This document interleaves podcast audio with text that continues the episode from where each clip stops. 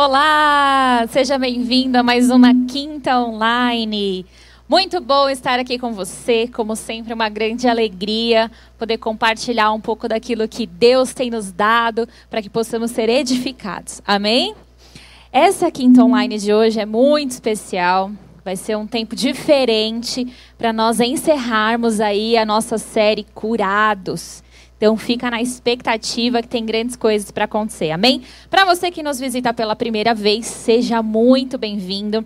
Aqui no chat nós temos um link para você preencher com seu nome e telefone. Nós queremos muito te conhecer melhor. Aqui também na descrição do vídeo tem esse mesmo link para que você possa estar é, fazendo contato conosco e nós possamos te conhecer e te servir de alguma maneira.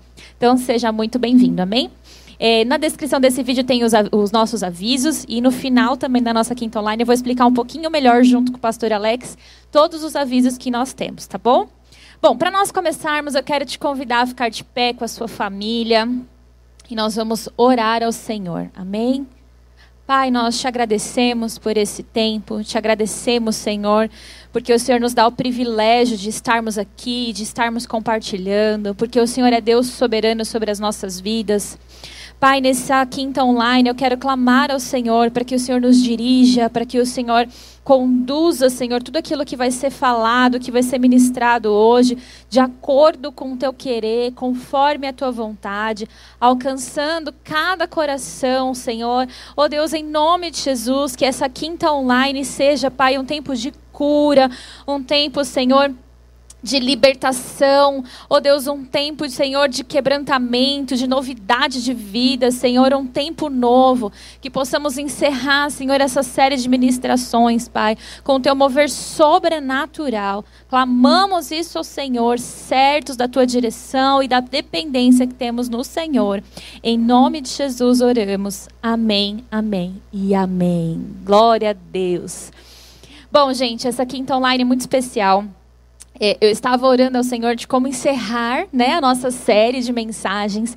E nós falamos sobre muitas formas aqui é, a, a, respeito de cura, né? Nós falamos sobre decidir por ser curado, sobre imposição de mãos, sobre o poder das palavras.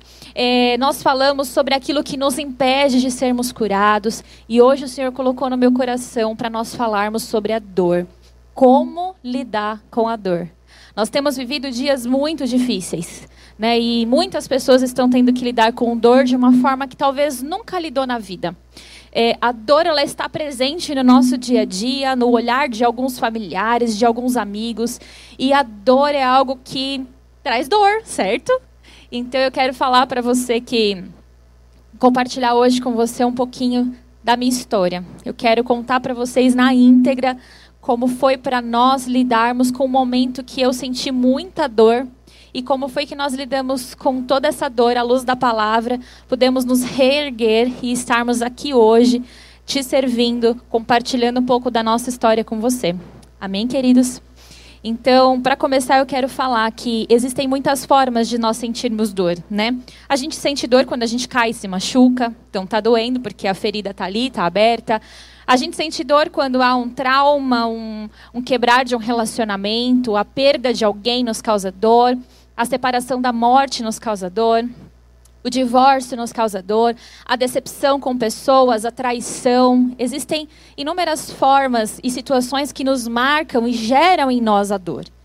E eu quero compartilhar um pouquinho da, da nossa história e eu clamo ao Senhor para que o Espírito Santo te alcance e traga luz sobre você e sobre a sua dor e te traga aqui algumas ferramentas à luz da palavra para que você possa também lidar com a dor e sair vitorioso em nome de Jesus. Amém?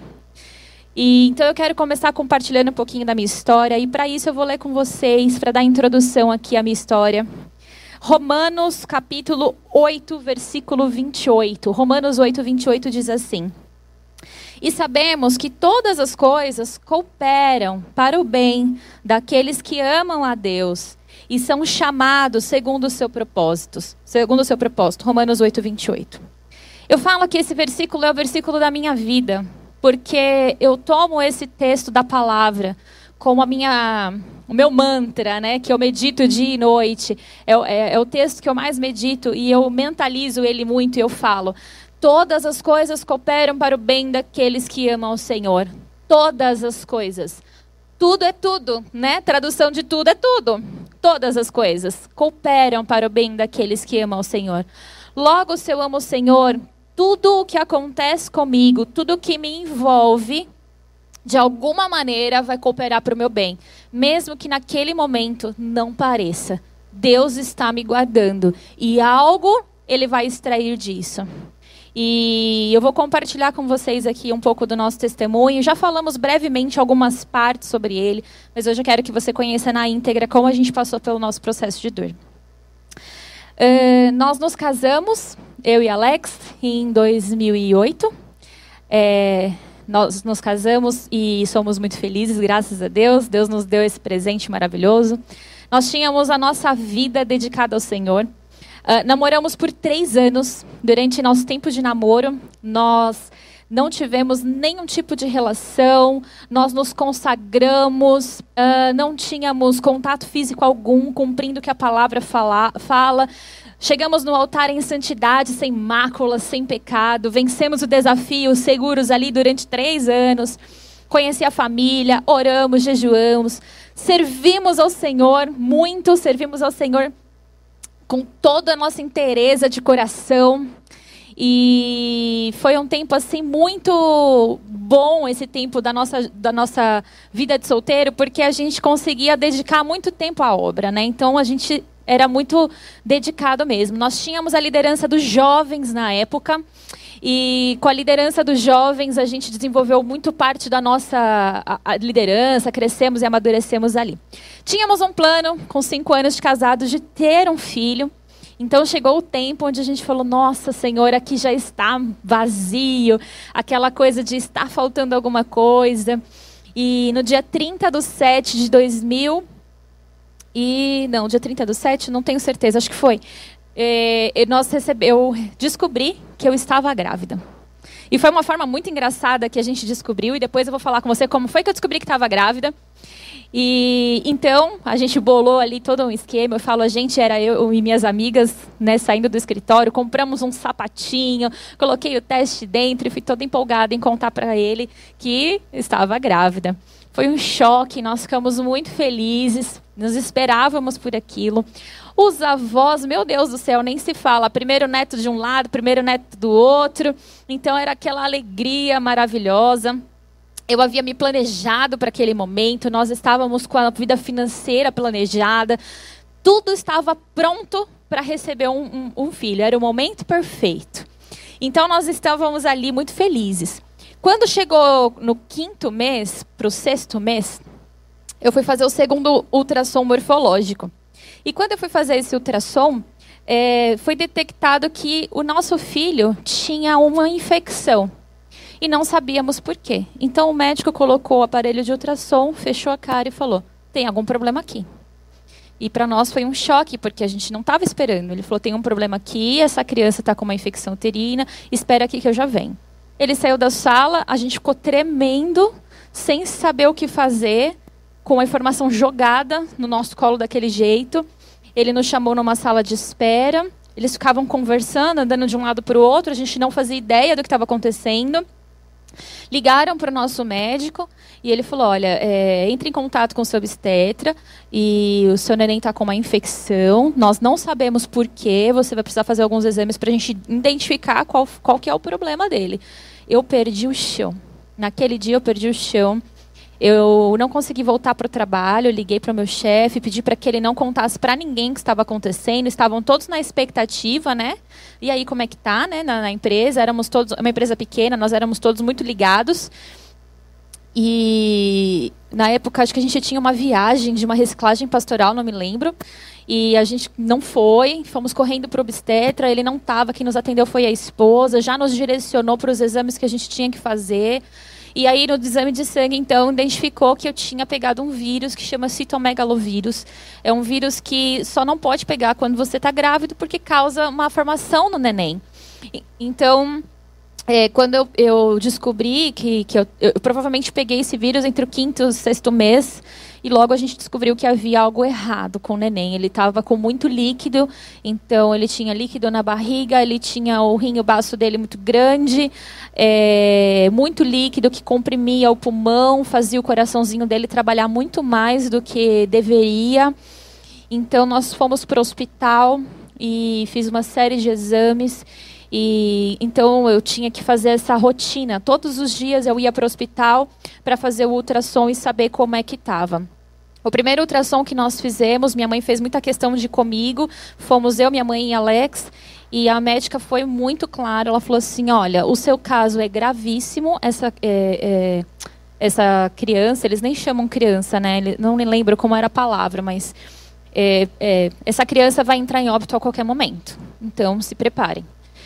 E aquilo era algo horrível da gente ouvir, então nós compartilhamos com os pastores, a igreja entrou em oração.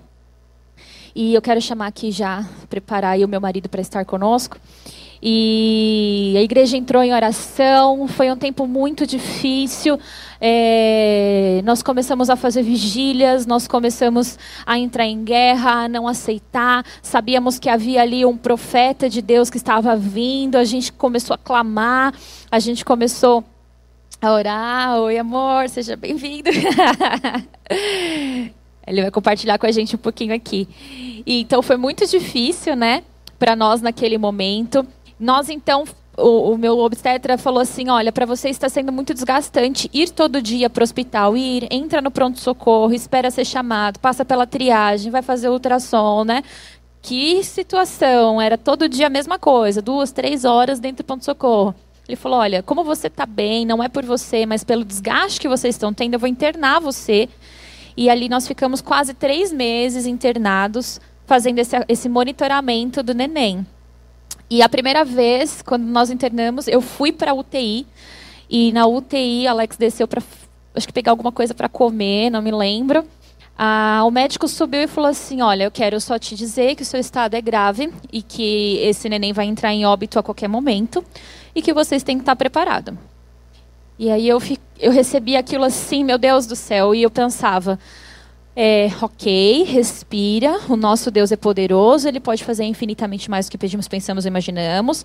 Vou contar isso para o Alex de uma outra maneira, porque eu me preocupava muito com a forma como ele iria receber aquilo, da expectativa, eu tinha um senso de proteger, não sei. É uma situação muito difícil. Então a gente, é, para encurtar a história, senão vai ficar muito extenso, né? É, Deus providenciou ali uma enfermeira muito querida, que é a Michele, que é da nossa igreja. É, ela era da nossa igreja na época na Zona Leste, né? Ainda está lá conosco, congregando. Ela é uma bênção, uma querida do Senhor. Foi um presente de Deus na nossa vida. Ela nos reconheceu ali por conta da revista, uma matéria que a Alex tinha escrito na revista. E ali ela teve todo um cuidado. Naquela época não era plantão dela, não era para ela estar ali. Ela estava cobrindo plantão de outra pessoa e ela pôde estar ali conosco. E foi reconfortante saber que Deus preparou alguém para estar conosco ali. Bom, eu passei ali Natal, né? Tive alta no Natal para poder passar o Natal em casa. Voltei para passei eh, Natal e Ano Novo em casa. Assisti a cantata de Natal me debulhando aqui, chorando rios, clamando ao Senhor. Voltamos para o hospital. E, e, as, e, eram sempre muito duras notícias, né? Olha, hoje está tudo bem, mas pode entrar em óbito a qualquer momento. Por enquanto ele está respondendo bem, mas pode entrar em óbito a qualquer momento. Tive que fazer duas vezes o procedimento de tirar o líquido do o líquido amniótico, que chama aminocentese. É, eu fiz o aminocentese e eu tive que tirar duas vezes o líquido da barriga do neném, porque do Timóteo, porque a barriga dele tinha muito líquido dentro e estava comprimindo muito o órgão, os órgãos dele. Então ele estava trabalhando muito para conseguir se manter vivo. Então eles enfiam uma agulha enorme, né, dentro da sua barriga para puxar o líquido da barriga dele. Super delicado esse procedimento, mas graças a Deus a gente estava num hospital que nosso convênio cobria com a melhor equipe de neonatal que tem, de medicina fetal que tem é, aqui em São Paulo, no Brasil, é uma das melhores equipes. Nós estávamos com essa equipe cuidando de nós. Então a gente tinha muita segurança, né, de que nós estávamos sendo bem cuidados. Mas todas as vezes em que a gente descia, né, meu Deus, para aquela sala de ultrassom, o coração vinha na boca, Alex ficava pálido do meu lado, qual vai ser a notícia, qual vai ser a notícia. E não, não, não tínhamos profissionais que nos acalentavam, nós tínhamos só palavras duras, né, amor? Não tinha ninguém. E eu me lembro de uma médica que foi no dia em que ele nasceu, que ela sentou, ela entrou no meu quarto, eu não lembro se você estava comigo nessa hora. Ela sentou no sofá e ela espalhou assim, sabe, como se estivesse em casa e falou assim: "Como é que você está?" E aí ela conversou comigo, ela falou: "Fica tranquila, é, a gente vai fazer. A, a é, isso acontece. Ela foi explicando, foi falando, foi me dando força. Não me deu palavras de esperança, mas ela me deu acalento, conforto naquele momento. Foi uma médica enviada por Deus que me trouxe num momento de muita aflição. Logo chegou o outro médico, que era o, um das, da equipe lá de medicina fetal, e falou assim: Olha, fizemos o seu exame, você comeu que horas? Nós vamos fazer sua cesariana agora. E é assim, notícia jogada, né? Vamos fazer agora. Eu, meu Deus, acabei de almoçar, tem que esperar. E aí a gente ligou para o meu pai, ligamos para minha sogra, para a família, avisamos, porque nós tínhamos esperança de que tudo ia ficar bem. Nós tínhamos a igreja toda orando por nós, do Brasil inteiro. É, pessoas que eram da nossa igreja, que nos conhecia, que moravam nos Estados Unidos, ligaram, mandando oração, fazendo reuniões de oração. Era torre de oração que os nossos amigos fizeram, era vigília. Eu tinha certeza do milagre. Certeza. E naquele dia eu lembro que eu fiz uma oração muito difícil antes da notícia da cesariana. Eu coloquei a mão na barriga e eu falei assim: Deus, seja feita a tua vontade. Pela primeira vez eu entreguei de fato tudo o que ia acontecer na mão do Senhor. Não que eu tivesse controle, que nós tivéssemos controle sobre a situação mas nós é, entendíamos que é, nós tínhamos que orar e guerrear em relação àquilo que a gente estava buscando em Deus. Mas naquele dia eu entreguei o controle. Eu falei: se esse neném sobreviver, se o Timóteo viver, glória a Deus. Se ele morrer, glória a Deus. Independente do que seja feito, eu nunca deixarei de te amar. Foi o que eu falei para o Senhor. Foi uma das orações mais difíceis da minha vida, porque era como se eu tivesse entregado o controle daquela situação de fato para Deus. Tivemos a notícia, ele nasceu. É, levaram ele muito rápido. Eu consegui vê-lo porque Alex tirou uma foto dele na incubadora. Foi muito rápido. Foi já de noite, né? E aí eu tinha tomado anestesia, foi uma cesariana. É, no outro dia de manhã eu estava com muita expectativa de poder ver o meu filho. Não tinha visto ele, né? Não tinha podido ver nem chegar perto, nada. Então eu, eu desci, né, junto com o Alex para UTI, neonatal. Né, vê-lo na incubadora. Só que quando eu cheguei lá, eu comecei a passar muito mal, porque eu tive efeito da anestesia, fora o, a emoção e todo o turbilhão que estava acontecendo comigo, né, de emoção, de tudo, de medo, de tudo. E eu passei mal, comecei a tremer e eu desmaiei. E eles acharam que eu estava convulsionando. Me levaram rápido para o quarto de novo e eu perdi um dia de ficar com ele. Né? Eu perdi um dia por causa disso. É difícil a gente lembrar, não porque a gente sente a dor, mas a gente relembra de como foi a dor, né? É, então sempre vai ser difícil. E eu lembro que foi muito difícil, e aí no outro dia a gente descia, eu descia com muita dificuldade, sempre com muito medo. Eu lembro do Alex correndo, meu Deus, ele saía correndo, pagar conta, ir no banco e voltava, porque ele tinha meia hora, né, por dia. Era meia hora só que ele podia ver o neném. E eu, gente, eu não, é um esforço que ele fazia para conseguir chegar. E ele chegava esbaforido às vezes, porque tinha tantas situações que a gente tinha que resolver, né? E ele sempre esteve lá. Então, no terceiro dia de vida, né, eu acordei pela manhã, ia descer já para ver como ia fazer com o banco de leite, que tinha descido leite para mim já. E quando eu desci, é, o Alex estava dormindo, eu avisei, né, que era o meu horário, ele iria descer meia hora depois só, e para o horário dele. E quando eu desci, eu vi uma muvuca lá embaixo, gente correndo. E quando eu olho para trás, o Alex vem correndo, colocando sapato. Eu falei, alguma coisa deu errado. E aí a enfermeira, eu creio que ela foi bondosa. Eu acho que no momento que ela falou conosco, ele já estava em óbito. Mas ela falou assim: olha, mãe, pai, senta. É, vou, vocês estão. É, ele teve quatro paradas cardíacas, está tendo a quinta agora. E eu não sei se ele vai resistir a mais uma. Então ela entrou, não deu muito tempo, ela voltou e falou: infelizmente, ele veio a óbito. E é uma dor que você sente assim, sobrenatural. Porque te tira algo que você, seu, que você não teve oportunidade de fazer nada direito, sabe? Não teve, não teve nada, não teve como você reagir, você não, não tinha nada que você pudesse fazer que mudaria aquele quadro. E é uma sensação de dor. Eu, eu tinha uma sensação de ter falhado gigantesca, né? Falam que nasce uma mãe, nasce uma culpa, é verdade. E, e eu tinha assim, nossa, eu falei com meu marido, eu falei com os meus pais, como eu vou contar para os meus pais que o neto que eles estavam orando tanto morreu? É, eu tinha uma sensação de e se eu tivesse tomado mais cuidado? E, e, como foi que eu peguei esse vírus? Meu Deus, eu, será que se eu repousasse mais? Será que se eu comesse alguma coisa diferente? Será que se eu tomasse alguma medicação? E nós sempre ouvíamos dos médicos: não há nada que possa ser feito, não tem medicação, não tem nada, é só esperar. É desesperador você esperar por algo que você não pode fazer nada. E foi muito difícil pra gente, né? Nós voltamos pro quarto, o Alex sempre muito forte ali, me, me, consolando, oramos. Ele fez a oração de entregar o nosso filho como oferta ao Senhor. E a única coisa que eu conseguia fazer, porque eu me sentia tão culpada por tudo aquilo, que eu não tinha coragem de ligar para os meus pais, de ligar para minha sogra, de falar com ninguém. Então, Eu lembro que eu liguei para o apóstolo Joel, na verdade Alex ligou para o apóstolo Joel, na hora que ele atendeu, ele desmontou, porque ele é o nosso paizão, né? e ele tem esse amor, esse carinho de pai mesmo, né, Alex e nós. E Alex desmontou, ele não conseguia falar, eu respirei fundo, peguei o telefone, contei o que tinha acontecido, e ele falou, filha, estamos indo para aí. Não deu, acho que uma meia hora, ele chegou com a Sandra no hospital, e eles nos ajudaram. Eu liguei, eu falei, eu vou conseguir ligar para os meus pais. Eu achei que minha mãe ia atender, porque eu ia conseguir falar com a minha mãe sem desmontar. Quem atendeu foi meu pai. Comecei a chorar, não conseguia falar. Ele pegou o telefone, ele avisou, ele avisou sua mãe também, né? Ele avisou minha sogra. Ele que contou para todo mundo, a gente não tinha condições de falar no telefone.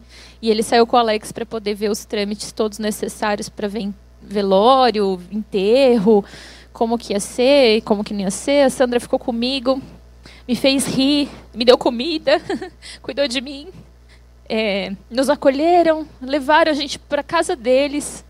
É, a gente, eles não queriam, ninguém queria nos deixar voltar para o apartamento, né? Porque eu estava com o quarto montado. Foi, como eu fiquei três meses internado, né? Nós ficamos no hospital esse tempo. Minha mãe e minha irmã que foram em casa, terminaram de completar o quarto, de decorar, de colocar, passar roupinha, guardar, colocar cortina, sabe esses detalhes? Eu não tinha visto nem como tinha ficado, só por foto. E então eles não queriam, ai, não vamos, vamos devagar, vamos para casa dos seus pais, só que tinha muita escada, eu estava com cesárea, eu não podia ficar subindo escada, então fomos para casa deles, amigos nos colocaram, deram uma semana na praia para a gente poder tirar de luto. E é isso. E assim foi a nossa experiência. Só que quando a gente passa por dor, a gente tende a se fechar na nossa dor, né? A gente fica interiorizando aquilo, às vezes a gente procura buscar culpados. E nós lutamos muito para não fazer isso. A gente não deixava a nossa mente nos levar por esse caminho, porque nós sabíamos que esse caminho nos causaria mais dor e não resolveria o problema. E aí, lembra do versículo que eu falei? Todas as coisas cooperam para o bem daqueles que amam o Senhor? Era nisso que nós nos apegávamos. Só que nós sabemos que existem muitos casais que passam por uma situação de dor e não conseguem manter nem o próprio casamento porque tende a culpar um ao outro. Então eu queria aqui, junto com meu esposo, compartilhar com vocês como foi para a gente lidar com essa dor como casal, né? Como que a gente superou isso como casal, porque é um desafio, né? É, eu tinha um desafio porque o, o, Timóteo era muito parecido com o Alex. Ele tinha o mesmo pé, a mesma mão, o braço muito parecido. Então, quando eu olhava para o Alex dormindo, eu via ele. Eu via o Timóteo lá e para mim era muito difícil e eu lembro de passar muitas noites orando, Senhor, em nome de Jesus, não me, me permita que eu olhe para o meu marido e veja o meu filho nele, a ponto de não querer estar perto, de daquilo me machucar e eu não querer não querer estar perto dele, não querer vê-lo, não que, querer me afastar. E eu orei ao Senhor muito por esse por essa cura, por esse por esse olhar diferente e o Senhor me deu isso. E graças a Deus isso não foi um, algo que nos impediu de estarmos caminhando. Mas conta amor pra gente aqui, pro pessoal que está em casa. Nosso talk show. Como foi para você lidar com a dor, lidar com uma esposa que estava ali passando por um processo de recuperação de uma cesariana, com todos os hormônios descompensados e com a dor de ter perdido alguém, como se tivesse um buraco no peito? Bom, boa noite para todo mundo que está nos assistindo. Que Deus abençoe a tua vida. É muito bom falar sobre isso e quando nós estamos encerrando essa série Curados, nós falamos sobre princípios sobre cura, mas pode ser que não seja esse o projeto de Deus para uma ou outra pessoa no sentido de restaurar a saúde, trazer de volta o fôlego de vida.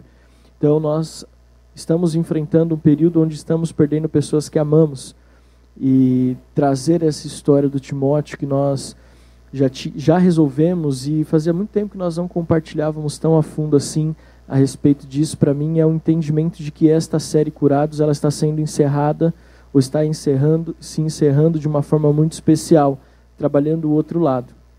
E ver você falando sobre isso me, me, me deixa muito impactado, porque eu sei o, todo o processo que nós passamos para poder falar sobre isso hoje. É, foram muitos anos de processo de trabalhar do Espírito Santo, de acompanhamento pastoral, de acompanhamento profissional, de pessoas que nos apoiaram, uma rede de amigos. E como você falou, eu, dessa semana que nós fomos para a praia, eu gosto de pensar nela sobre é, o início do nosso luto. E quando você estava falando, e quando nós fomos para lá, o Espírito Santo falou assim que era importante compartilharmos que todo luto precisa ser vivido. É um erro você ignorar o período de luto. Faz parte do processo da nossa vida humana e principalmente do processo de cura e restauração da perda.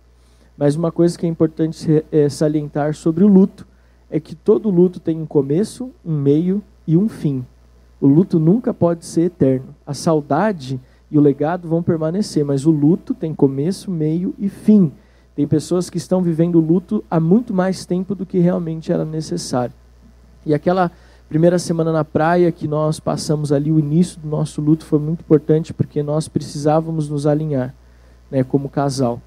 É, nós passamos quase três meses é, internados no Hospital Santa Joana e foi muito interessante porque nós tínhamos uma rede de apoio de amigos muito interessante. Na noite anterior que Timó, antes do Timóteo falecer, nós tínhamos ali conosco quatro, quatro, três casais de amigos e mais uma, uma, uma amiga nossa que elas foram expulsas, esses, esses três casais foram expulsos da maternidade, era mais de meia-noite, e aí o segurança veio expulsá-los todos do quarto, mas como foi de Deus eles estarem ali até aquele tempo, porque de alguma forma o Espírito Santo já estava nos preparando para aquilo que nós estávamos prestes a viver.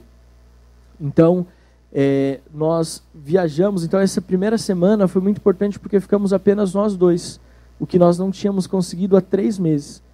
Né, porque a, ah, sempre tinha um enfermeiro, um médico, sempre tinha um psicólogo, sempre tinha um, um, exame, sempre tinha um familiar, sempre tinha. Isso foi muito importante, mas aquela primeira semana foi muito bom para nós nos reconectarmos sozinhos, como marido e mulher, e ver a Adriana naquele tempo. O que eu achei interessante é que, para ela, o corpo dela mudou, o meu não. Então, assim, eu tive que ter. Deus me deu muita graça, de verdade, para poder enxergar o que ela estava passando. Porque eu continuei com a minha barriguinha tanquinho sarado, eu continuei bem, firme. Mas ela estava com uma cirurgia, ela estava com uma faixa, ela tinha dificuldades de andar, era muita dor. Então, assim, nós, foi, foi um tempo que nós precisamos nos reconectar de muitas formas. E eu olhei para aquela situação, olhei para a Adri e falei assim: Poxa, ela, nós estamos os dois sofrendo com a perda do nosso filho, com a perda do Timóteo. Mas ela está sofrendo no físico, então eu preciso me compadecer, eu preciso me colocar na posição de servir a minha esposa. E aí a gente passou essa primeira semana, para mim, talvez foi uma das mais importantes de todo o processo, porque é, nós aprendemos a lidar um com o outro com as dores, como que eu lidei com a Adriana com a dor, eu tive que aprender e ela também teve que aprender a, a lidar comigo, passando por esse processo de perda. É, uma das coisas que eu aprendi foi a respeitar o espaço dela, então uma das coisas que mais me marcaram também foi o fato de que nós estávamos juntos, mas nem sempre estávamos falando um com o outro. É, isso me ensinou muito, porque às vezes no luto, você tem a tendência de querer estar longe das pessoas, porque você fala assim: ah, eu não quero conversar com ninguém. E nós aprendemos nessa semana que estar junto não necessariamente precisa significar que você tem que abrir e falar tudo de uma vez. Não é isso, às vezes você não está preparado para falar, mas nós nunca deixamos de estar juntos. Então, nós almoçávamos, nós jantávamos, tomávamos café, assentávamos no sofá para assistir uma série. Naquela época a gente assistiu não sei quantas temporadas de House ali. É, juntos, às vezes sem falar nada, mas apenas de mãos dadas, ela deitada no meu colo. Às vezes ela perguntava como você tá e eu falava o que eu pensava e às vezes no meio de um silêncio eu quebrava e falava, olha, como é que você está? Então foi um processo de respeitarmos um ao outro nas suas dores, mas não de estarmos sozinhos. Não de ela estar num quarto, eu em outro, e nós ali cada um é, vivendo a sua, a sua vida individualmente. Não, nós estávamos juntos porque esse era um processo de restauração. É, isso mesmo. Então é tão importante porque no momento da dor você quer estar só ou você quer estar com alguém que não vai te falar nada, né? Você não quer falar daquilo. E foi muito importante a gente ter esse olhar de que nós precisávamos estar juntos, porque ele era meu marido e ele ia continuar sendo meu marido. Eu, e embora eu olhasse para ele e me sentisse extremamente culpada, era uma dor terrível, porque eu olhava e eu chorava, eu falava, Senhor, eu não pude realizar o desejo dele de ser pai, porque a gente traz essa culpa com a gente, né? A gente, infelizmente, a mulher tem isso, sabe-se lá por quê. E, e algo que Deus foi tratando, foi trabalhando no meu coração isso. Uh, uma coisa importante que eu não que eu vou mencionar aqui, quando nós retornamos, é, antes de nós retornarmos, nós recebemos muitas ligações de amigos e até da, dos pastores nossos, do pastor apóstolo Joel, da Sandra, falando: olha, me, me deixe no seu apartamento, eu vou tirar as coisas de lá, eu vou desmontar o quarto, eu vou tirar as coisas para que você não tenha que chegar e ver. E eu falei: não, não, não quero, eu não quero que tire nada, eu quero que esteja do jeito que, que está porque eu já eu, eu tinha a sensação de que já nós já havíamos sido roubados, sabe, tirados algo de nós assim, então de supetão a gente não teve tempo de reagir e para mim mexer no quarto, mexer nas coisas era como se mais nós perdêssemos mais alguma coisa e eu sabia que eu precisava encarar.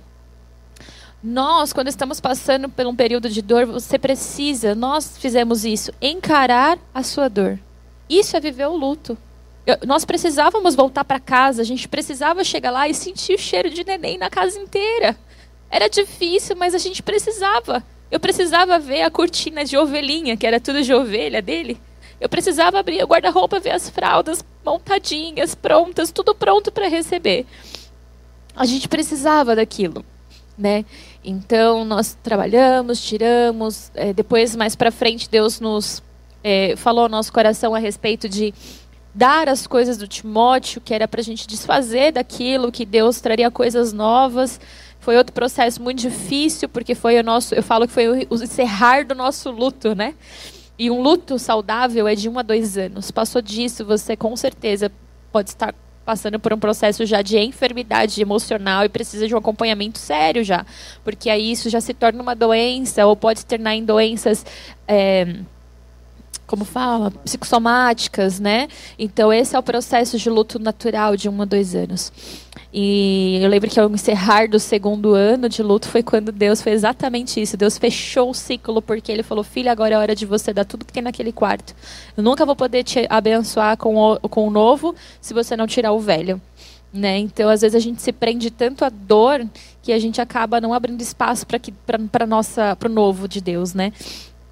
Então é importante a gente saber que no momento de dor eu posso ser feliz, eu posso olhar para o meu esposo, posso sorrir, eu posso não é, me, me, me, colocar numa condição de ser feliz. Então eu lembro que a gente ria às vezes, a gente procurava falar coisas engraçadas, mas a gente tinha esse olhar. E eu quero ler com vocês aqui, é, para a gente encerrar esse segundo momento, Eclesiastes 4,12. Fala assim, Eclesiastes 4,12. Se alguém quiser dominar um deles, é, se, se, alguém quiser dominar um deles, os dois poderão resistir. O cordão de três dobras não se rompe com facilidade. Então, veja, nós estávamos coligados, eu e meu esposo, juntos com Cristo. Nós estávamos em unidade, nós prezamos e zelamos pelo nosso casamento, pela nossa unidade, pelo amor pelo olhar, não permiti que é, as lembranças que eu tinha viessem sobre ele. Lutei com todas as minhas forças para que a culpa não me dominasse. Pedi ao Senhor que me curasse da dor. É, eu, eu, tinha esse olhar de que eu não podia me afundar naquilo. Tiveram dias em que nós voltando para casa, eu tive os 40 dias, né? Porque eu estava com uma cesariana de recuperação. E eu não tomei banho, não comi. Por três dias eu fiquei deitada no sofá com a mesma roupa E naquele momento eu olhei para mim e falei: o que, que eu estou fazendo? Eu estou afundando. Eu estou afundando aqui. Eu não posso passar por uma situação como essa. Não posso permitir que a dor me sufoque. Então eu lembro que eu liguei para meu chefe e eu falei: pelo amor de Deus, me deixa voltar a trabalhar porque eu estou ficando enlouquecida aqui. Eu estou doendo. Eu, entra... eu estou entrando em depressão. Eu precisava fazer alguma coisa para poder me levantar. Eu lembro que nos dias mais difíceis eu sentia como se os anjos do Senhor me levantassem, como se os anjos do Senhor me colocassem de pé e eu tinha fôlego para respirar mais um dia. E eu lembro que nós recebemos a visita de um pastor muito querido, muito amigo nosso de Goiânia, o pastor André Torres. Ele veio para passar um dia conosco e ele trouxe uma palavra de Deus para nós. E a palavra de Deus foi: é, ele orava por mim e ele falava assim: Eu vejo anjos nessa casa e eles te levantam todos os dias de manhã. Era exatamente como eu me sentia. Foi um testificar do Senhor ali de que Ele estava cuidando de nós, de que Ele estava nos fortalecendo para prosseguir. Alex foi para o trabalho, voltamos à nossa rotina, porque é, nós tínhamos que continuar. A dor tende a nos paralisar, mas nós temos que continuar, porque é o processo de recuperação, é nós continuarmos. Eu estou honrando o meu filho quando eu continuo.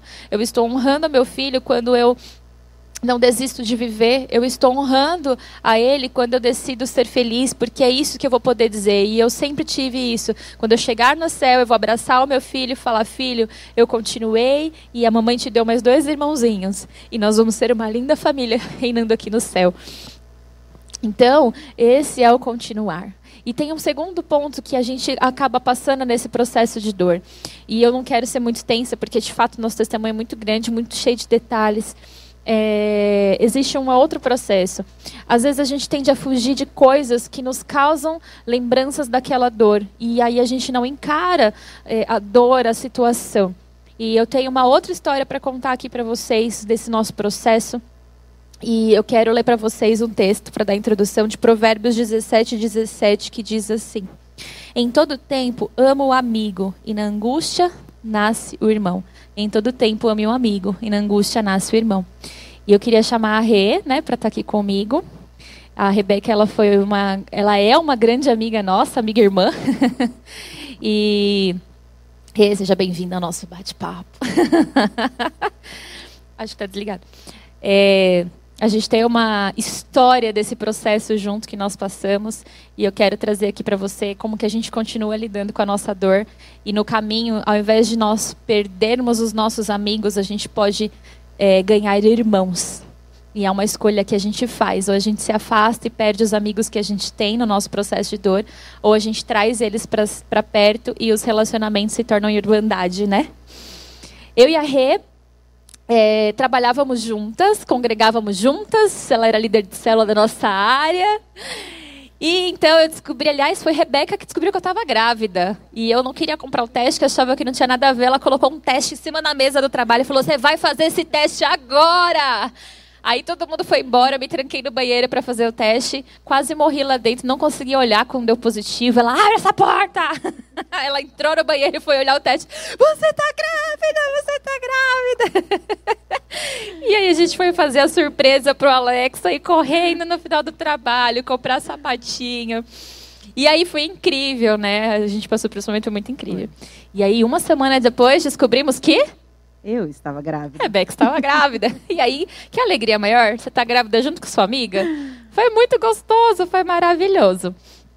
E a gente viveu, a gente curtia junto, né? Comia coisa muito, junto. Muito. Todas as fases juntas da gravidez a gente passou. Viajamos a gente junto. entendia muito bem Exatamente. Isso, né? Comíamos coisas que a gente estava com vontade. Sempre. Eu era da vibe saudável e a Rê era da vibe não saudável, né? É, porque não, não dava. Tudo que eu comia de saudável eu passava mal, eu desisti. Foi muito gostoso. E a gente passou por isso junto. A gente trabalhava junto, a gente era amiga, a gente congregava na mesma igreja. Era discipuladora. Era discipuladora discipuladora, né? é verdade. Rebeca era minha discípula. E. E aí, é, nós estávamos com uma semana de diferença, né, Rê? É, era exatamente semana. uma semana. Uma semana. Ia nascer o Timóteo, uma semana depois ia nascer a Sophie. Isso. Nossa Sophie.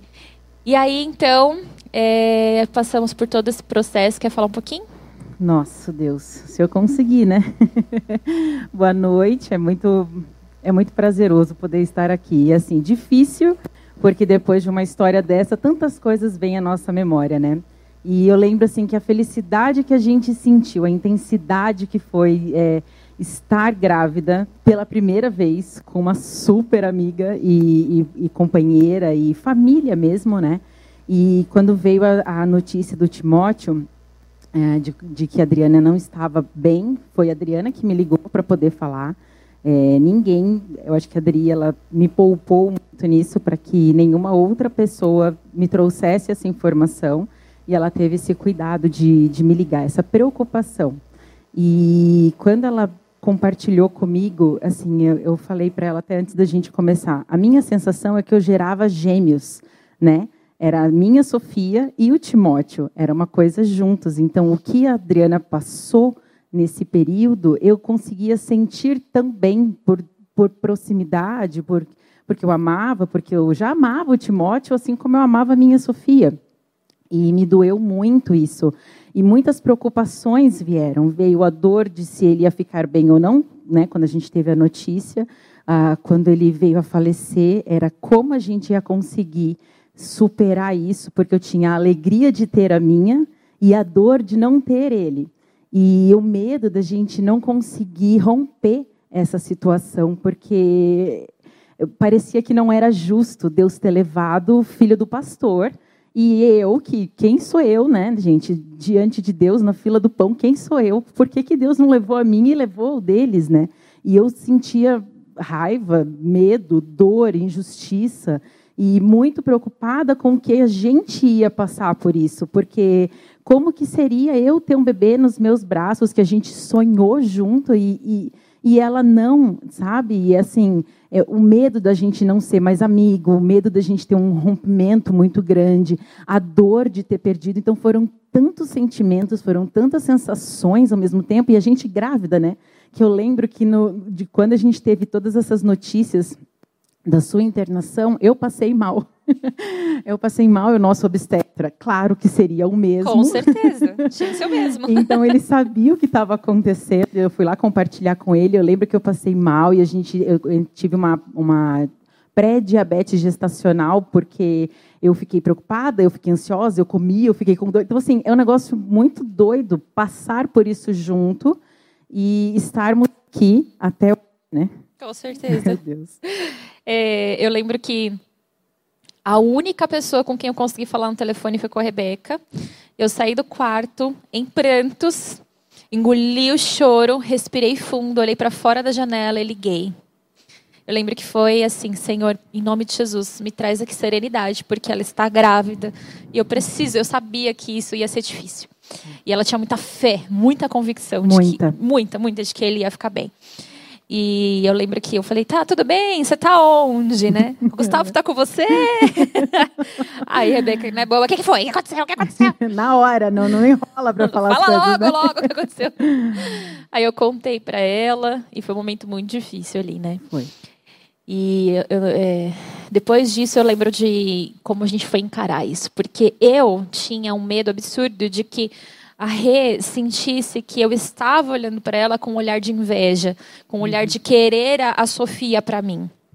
E por sua vez. Exatamente, eu tinha o mesmo medo de, de parecer assim que eu estou. Eu tenho e você não. Então, é, esfregando assim, na cara. Esfregando né? na cara a minha alegria, porque eu não me sentia digna de estar alegre perto deles. Era, era esse o medo, né? De não, estar alegre e, poxa vida, mas vocês não estavam, então como que a gente ia lidar com isso? Exatamente. E foi muito legal, porque. Foi muito legal, né? Foi muito difícil. foi muito difícil. Foi. E na praia, eu lembro que a. Eu não sei se eu liguei, a Rê ligou, acho que foi a Rê que me ligou, e a gente teve uma conversa crucial. E eu gosto muito da nossa amizade por conta disso.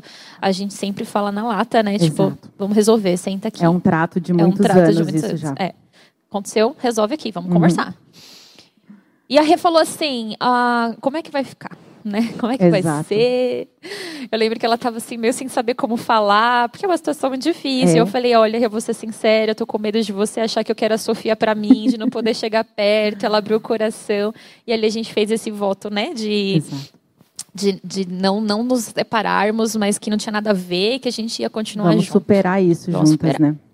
Passamos a gravidez da Sophie. Passamos. E aí eu lembro que eu falei assim, ah, vamos levá-los no hospital, né? Então, vamos. Era muito difícil, vocês não têm ideia. Meu A- Jesus amado. A gente tinha combinado essa questão porque até então nós não tínhamos carro e eles, como os nossos discipuladores, nós queríamos muito tê-los junto conosco. E já era uma coisa que a gente queria há muito tempo, antes da gente saber de todas as coisas do Timóteo. E quando foi para a gente ter o bebê, a gente até conversou e eu acho que foi algo de Deus, assim, do próprio Espírito Santo. Se eu tivesse pensado, eu não teria chamado Adriel Alex pelo medo, sabe, pela dor, por tudo. Mas o momento daqui foi Deus, foi Deus que moveu aquele momento. E não vamos, vamos Dri, vamos Alex. A gente entrou e eu lembro da gente indo assim, ó, para a gente ter a nossa pequena e eles dirigindo no carro e a gente chegando e ficar no hospital e passamos o dia no hospital porque eu internei de manhã e a gente foi ter a neném só de tarde. E mesmo assim nós queríamos eles lá. E eu acho que esse é um passo é, muito grande para a gente poder ser curado da nossa dor. Porque se nós ficamos presos dentro de nós, se nós não dermos o primeiro passo em direção à cura, ela não vai vir de graça. Então, foi uma cura do meu coração, porque era a expectativa de gerar com o medo, com a dor, com tudo que a gente passou, e, e dar o passo para que eles pudessem participar disso também. E é, é, é muito de Deus isso, foi, foi muito do Senhor, para que eles tivessem a coragem de nos levar também, né? Porque eu acho que tão difícil quanto foi a gente ter e medo, foi difícil vocês levarem também, né?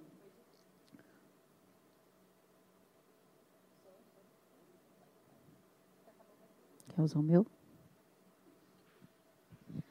Técnico, por favor, a bateria. Foi difícil para nós porque a gente chegou lá no hospital e eu ainda estava no processo de cura, era tudo muito recente, né? E eu lembro que até estar no hospital estava tudo ok, mas quando a gente viu a Sophie chegando e a família toda celebrando e vindo ela ali no berçário, e eu lembro que eu fui a primeira a ver, eu falei, gente, certeza que é a Sofia, o pé é igual da Rebeca. Olha os dedinhos da Rê ali. E aí era a Sofia, ela veio e a família toda. Eu lembro que a gente até se retirou da sala porque não, a gente não conseguiu segurar, né? E a gente chorou muito, mas para nós foi um processo de cura muito importante. E teve uma outra situação que foi um marco também, porque eu fui logo três meses depois, eu já estava ministrando no encontro com Deus, e Rebeca me mandou uma cartinha com um pezinho da Sophie de batom colado na cartinha, assim, e falava assim na carta: é, é a nossa Sophie, né? Ela é de nós, ela é nossa. Ela, tipo, estou dividindo ela com você. E foi tão especial, porque aquilo me. Nossa, eu chorei muito, e foi um, um tempo mesmo de So, isso. Obrigada, amor. Foi um tempo mesmo de cura, né, do Senhor ali. Eu não sei como foi para você enviar, mas foi bem bom para mim. É que eu acho que desse tempo todo o Espírito Santo ministrou muito, porque é, o dia que a Sofia nasceu foi o dia que o Timóteo morreu. Foi Nossa, é a mesma data. Verdade, eu nem então, lembrava. Olha. era assim, a, eu lembro que a Adriana, ela ia lá em casa, enquanto eu estava é, de resguardo, né? Ah, ela ia em casa e todo mês aniversário da Sofia, a Adriana levava alguma coisa, um presentinho.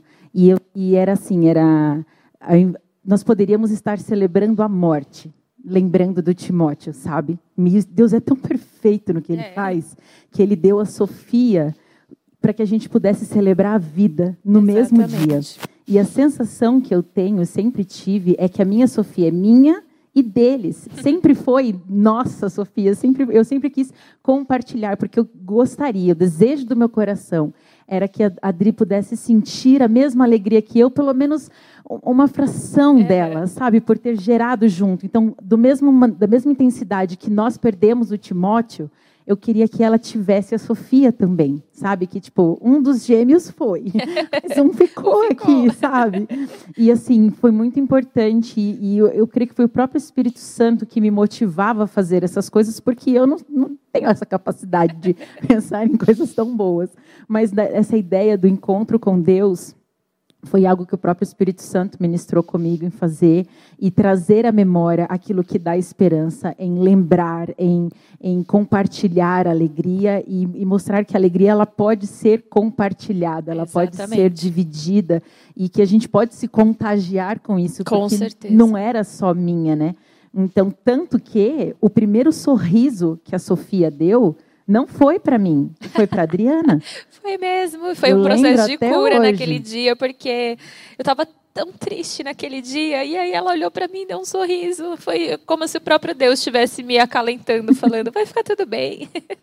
E é, e ele, e assim, a Adriana e a Sofia têm uma ligação especial. A, a, Sofia com o Alex também tem uma ligação especial. Ela ama demais eles. E você vê que, assim, os nossos filhos, agora, mesmo com a diferença de idade, com o Benjamin são super Era o nosso amigos. sonho, eles vão ser melhores amigos. Exato. Aconteceu com Aconteceu. B. O B fala, minha Sophie, minha melhor amiga. Ele enfatiza, né? É, fala. Minha Sophie, E a minha Sofia chama o Benjamin de amigo VIP, porque ele é o amigo VIP dela. Aí vê a diferença de idade, né? Minha melhor amiga, amigo VIP. Exatamente. E engraçado que eles têm quatro anos de diferença, quatro né? Quatro anos. Quatro anos e não tem diferença. Não. Eles brincam, se amam como se fossem irmãos. irmãos. Brincam e brigam igual irmãos. Exatamente. E briga também, importante, né? Coisa de irmão. Então, esse é um processo. A gente foge da nossa dor, mas, sabe, pode ter vida no meio da dor. Exato. Quando a gente encara e a gente se prontifica a não desistir daquilo que, que a gente pode viver daqui para frente, é, e tem os olhos bons em relação àquilo, a gente vive dias maravilhosos.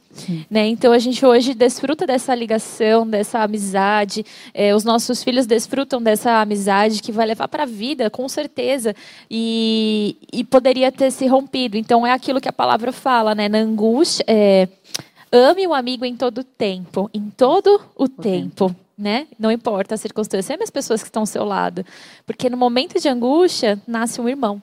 E é o que nós temos esse relacionamento de família mesmo. Nos, a gente tem até assuntos de família, né? Assuntos de tipo, família. Meu Deus, a gente falaria isso com a nossa família. A. Mas é, é, é, nasce de fato um irmão, então a gente tem essa irmandade em Deus. E, e, é, e, isso é lindo, esse é o processo de cura. Então, não, não se, não se, não fuja, encara o seu processo, sabe? Encara a sua dor, não se permita viver na solidão. E quer colocar mais alguma coisa, Rê?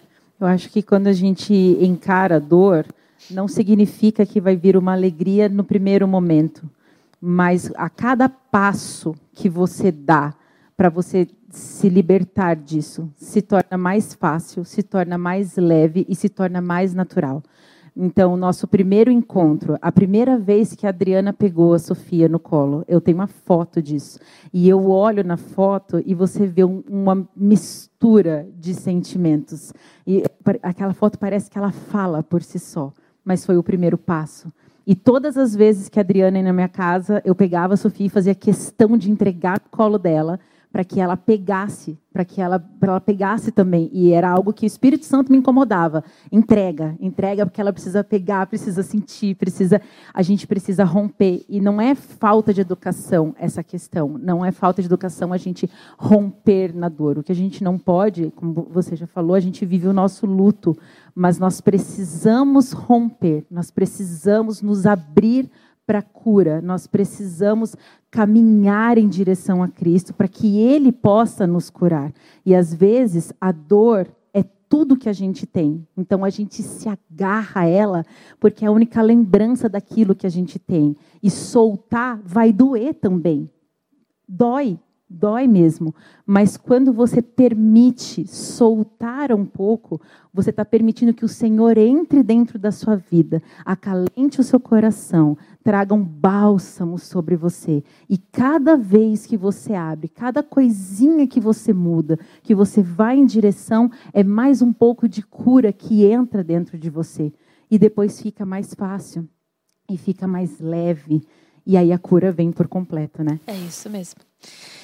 Então nós precisamos ter esse olhar, esse, esse carinho, essa, essa, esse desejo de se abrir, né, de se colocar. E aí Deus vai trazendo essa cura. Eu poderia contar aqui outra, outra, outra parte da história imensa que tem. Né? Graças a Deus a gente tem o nosso Benjamin, que é o filho da alegria. Estamos esperando a Bela, que é consagrada a Deus. E eu nunca deixei de amar o Senhor, mas eu mantive os meus olhos bons. E eu quero ler para vocês rapidinho para a gente encerrar aqui um texto que eu escrevi um ano depois que eu consegui falar um pouco mais abertamente sobre o assunto. E eu escrevi assim: Sabemos que todas as coisas cooperam para o bem daqueles que amam a Deus e são chamados segundo o seu propósito. Romanos 8, 28. Esse versículo é para mim o versículo da minha vida, porque todas as vezes que eu leio, entendo o quanto Deus nos ama e entendo o cuidado que Ele tem por nós, a ponto de que tudo coopera a nosso favor. Esse texto me traz a segurança de que o pior, por pior que pareçam as circunstâncias, o Senhor é comigo.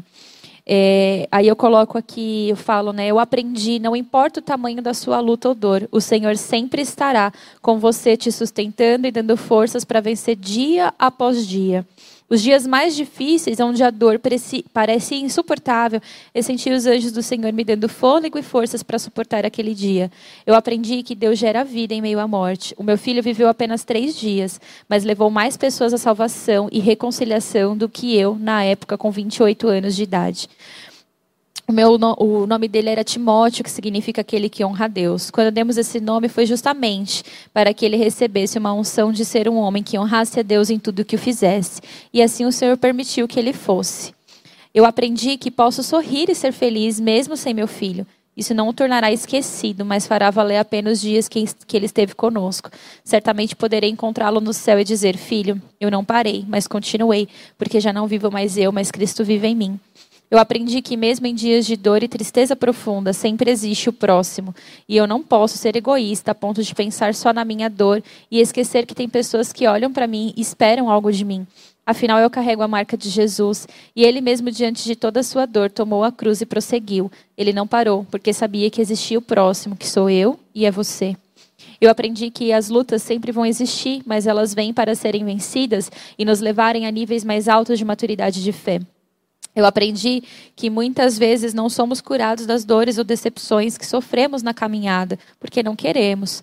Para muitos, a dor é tudo que restou, então é melhor se agarrar à única coisa que se tem. Para outros, a dor serve como um lembrete para nunca mais ser decepcionado de novo. Muitas vezes clamamos a Deus por cura, mas não deixamos Deus tirar a dor. Se quiser ser curado, temos que abrir mão da dor e nos permitir recomeçar, mesmo que corramos o risco de passar por tudo de novo. Eu aprendi que a dor tem que ser sentida e nunca mascarada. Sentir a dor faz parte da cura de Deus. Encarar a dor e senti-la te torna forte e te leva à superação. A dor foi feita para ser sentida, mas também para ser superada. Muitas pessoas se entregam a ela e vivem se lamentando ou se afundando numa depressão. Não é isso que Deus espera de nós. Ele nos fortalece para lutarmos e superarmos. Eu aprendi que na vida não chegamos a lugar nenhum sozinhos. Se chegamos onde chegamos, se lutamos e tivemos e temos vencido dia a dia, é porque existem pessoas ao nosso lado, família, amigos, pastores e uma igreja que cuida de nós. Eu aprendi que diante das dificuldades não devemos procurar culpados, mas procurar soluções. Eu aprendi que os sonhos de Deus são maiores e melhores que os nossos e que não tem lugar melhor para se estar do que no centro da sua vontade. Eu aprendi que confiar em Deus é entregar tudo, é perder o controle da situação e deixar Ele controlar. Eu aprendi que a decisão mais importante da nossa vida, depois de receber Jesus, é com quem vou casar. Porque se não fosse o meu marido, o homem de Deus que é, companheiro e amigo para todas as horas, talvez sozinho eu não conseguiria. Não basta ter um monte de qualidades não ter vida com Deus. Eu amo meu filho, sinto saudades, fico imaginando como seria se ele estivesse aqui, se ele estaria dando os primeiros passos, ou agora, talvez, me afrontando com teimosias. Mas todas as vezes que esses pensamentos vêm à cabeça, eu sinto que o Espírito Santo me consola, me mostrando onde é que ele está, que é um lugar de honra ao lado de Deus. E as, as pessoas se perguntam: será que, eles, que ela está curada? Quando olham para mim, né? E eu respondo: sim, a dor não me domina, porque a alegria do Senhor é minha força. Amém? A alegria do Senhor é a nossa força. Então, Aqui está o nosso testemunho. Queria compartilhar com vocês como foi o nosso processo de dor, com amizades, com é, como casal. E é um pouquinho só daquilo que a gente poderia falar aqui. E que o Espírito Santo possa te alcançar. Saiba que o Senhor quer curar você. E que procurar culpados não vai te trazer alívio, mas vai te afundar e te trazer mais dor. Então eu quero orar por você aqui agora. E eu queria que você se colocasse de pé no seu lugar, que você apresentasse diante do Senhor a sua dor. E eu quero que você saiba, você vai dar conta. Você vai conseguir, porque o Senhor te sustenta, o Senhor vai te fortalecer e o Espírito Santo Consolador é aquele que te impulsiona a continuar. Amém? Feche seus olhos. Pai de amor, nós te entregamos nesse momento tudo o que foi falado aqui.